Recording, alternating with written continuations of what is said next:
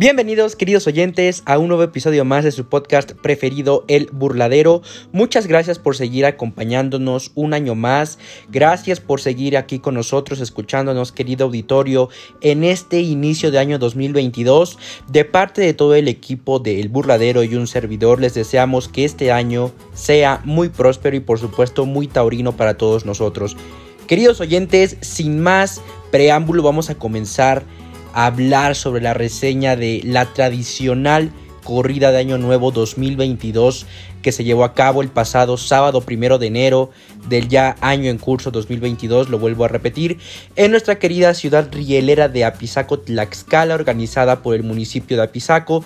Recordemos que esta corrida es parte del tradicional serial eh, de corridas que hace la, eh, la, presidencia municipal de Apizaco en estas fechas decembrinas.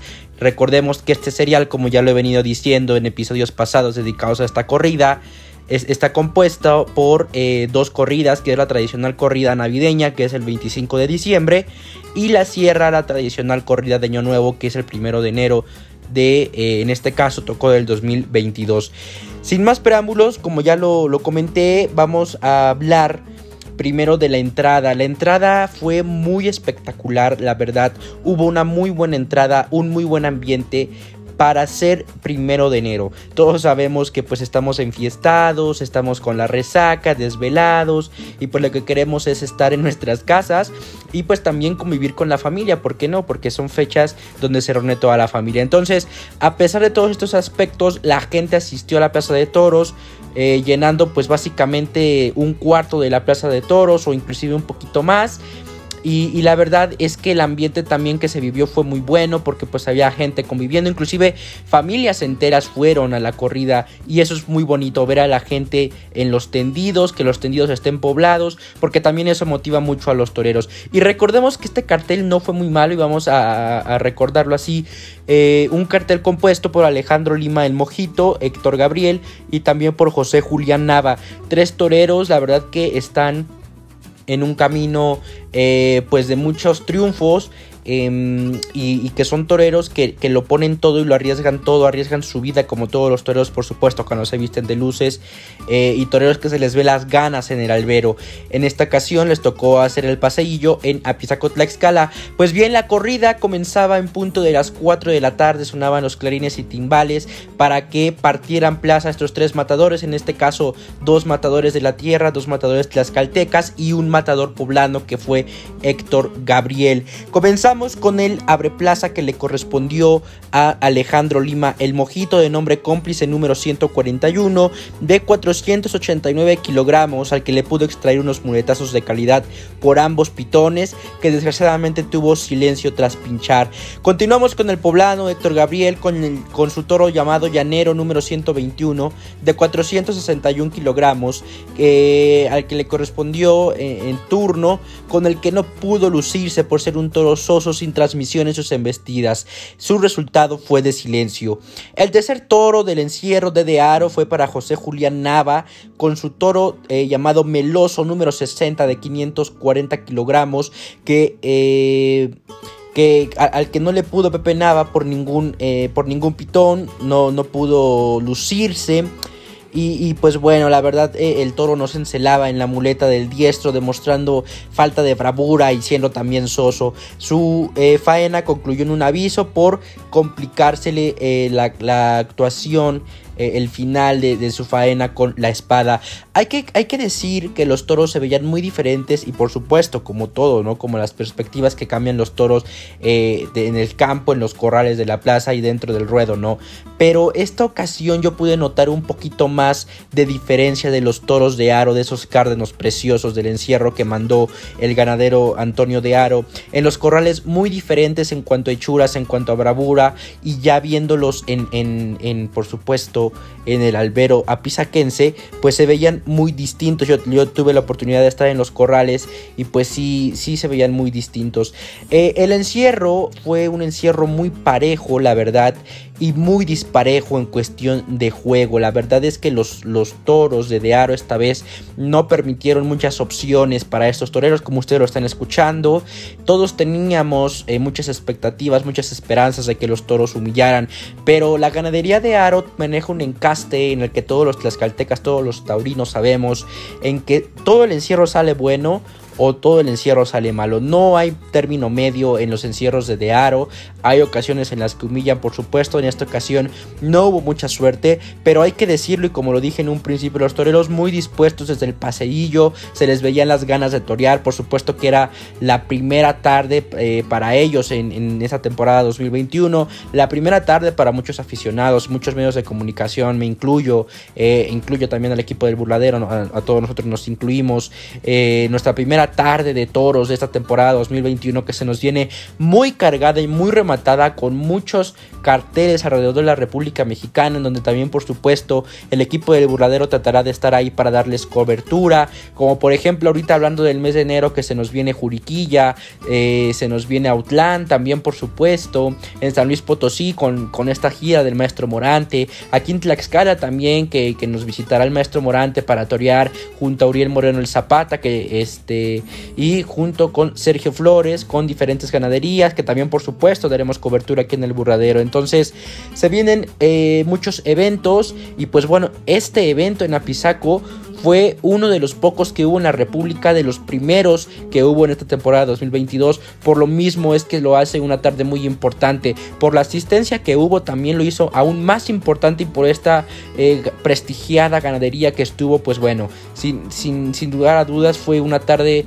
eh, que, que llenó a toda la gente de expectativas, de muchos ánimos y pues ahí estuvimos. Pero regresando ya al tema y al punto, los toros no dieron mucha suerte. Vamos a continuar con Alejandro Lima el Mojito, con su toro de Roche número 103 de 517 kilogramos, que fue el segundo de su lote, con el que pudo disfrutar de su tauromaquia extrayendo numerosos muletazos con gallardía por el pitón derecho. El toro le permitió lucirse desde el tercio de banderillas con su buen tranco y repetición, lo cual tuvo como resultado su faena una muy valiosa oreja. Aquí hay que ir por partes. Eh, el mojito, como siempre, se lució en los tercios de banderillas, no dejó trabajar a su cuadrilla.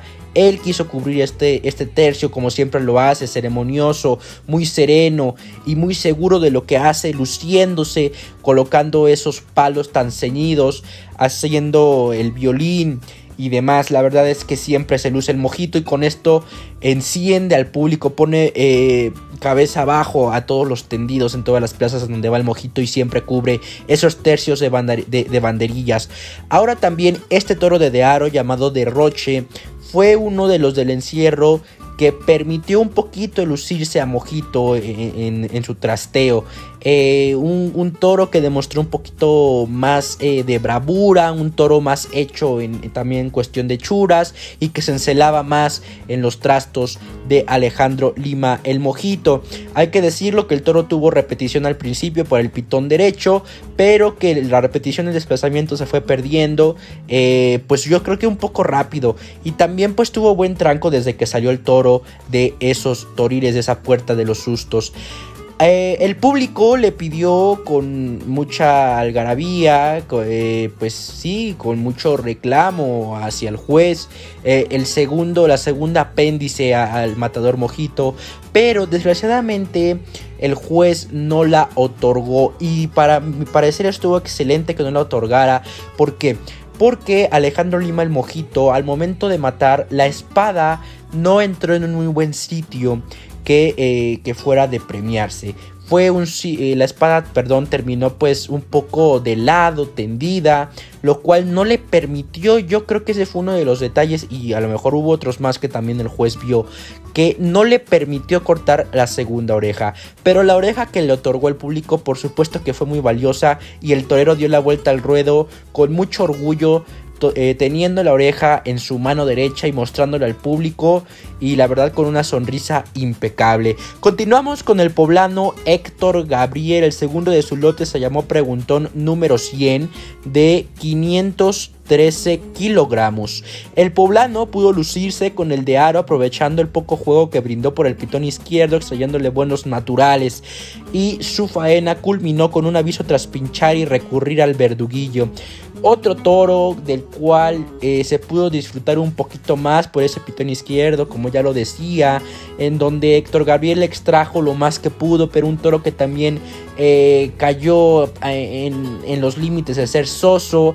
Héctor Gabriel tuvo que buscarle en muchos sitios, tuvo que colocársele en terrenos del toro para poder hacer que el toro embistiera. Desgraciadamente Héctor Gabriel no pudo matar a la primera y por eso pues pinchó y tuvo que recurrir al verduguillo, lo cual lo hizo escuchar un aviso. Y continuamos con el Sierra Plaza para José Julián Nava, tlaxcalteca muy joven, eh, que le correspondió de nombre apuntado número 62 de 483 kilogramos, toro que no transmitió en sus embestidas, dando derrotes secos en múltiples ocasiones, a pesar de la buena actitud de inicio a fin del diestro tlaxcalteca. Eh, un toro muy peligroso, con embestidas muy peligrosas, pero que José Julián Nava lo hizo ver de distinta manera en el ruedo, eh, con su forma de torear, intentó hacer que las embestidas del toro transmitieran al tendido, igual que su forma de torear, lo cual hizo que el público le pidiera una oreja también de una muy buena estocada, lo que permitió que el toro cayera casi instantes de que esa estocada eh, atravesara la casi cruz eh, y digo casi cruz por la posición en la que cayó la espada. Entonces, pues el público le otorgó una oreja, lo cual eh, José Julián Nava igual dio una vuelta al ruedo muy contento, muy ceremonioso y con enseñando esa oreja al público y estando muy agradecido. Y pues así cerró la tarde, la tarde noche ya, ese primero de enero del 2022, arrancando con toda la temporada 2022. También arrancamos con todo porque ese día nos dieron un, un importante anuncio de la corrida que se nos viene para el 5 de marzo, la corrida de Feria de Apizaco. La verdad es que es un cartelazo que vamos a tener, eh, un cartel cumbre donde estarán cuatro matadores, ocho toros de diferentes ganaderías. Y la verdad es que, bueno, eh, estaremos, por supuesto, también ahí, el, equipo del burladero, cubriendo ese evento para ustedes. traeremos previas, traeremos inclusive entrevistas con diestros que estén ahí. También, porque no vamos a organizar algunos, eh, algunos sorteos aquí dentro de nuestra página de Facebook, de aquí, de Spotify, para los que nos escuchan, para que ustedes puedan conseguir accesos. Haremos muchas dinámicas para que ustedes estén enterados y puedan asistir, por supuesto, a ese cartel cumbre. Por supuesto que este primero de enero fue una tarde muy bonita muy emotiva también por las fechas que estamos viviendo y pues bueno, donde pudimos disfrutar un poco de tauromaquia, digo un poco desgraciadamente por ese eh, poco juego que brindaban los Aro. Queridos oyentes, muchas gracias por acompañarnos y lo sigo repitiendo y siempre estaré muy agradecido por llegar hasta este punto de este episodio. Yo soy Michael Rangel, me despido.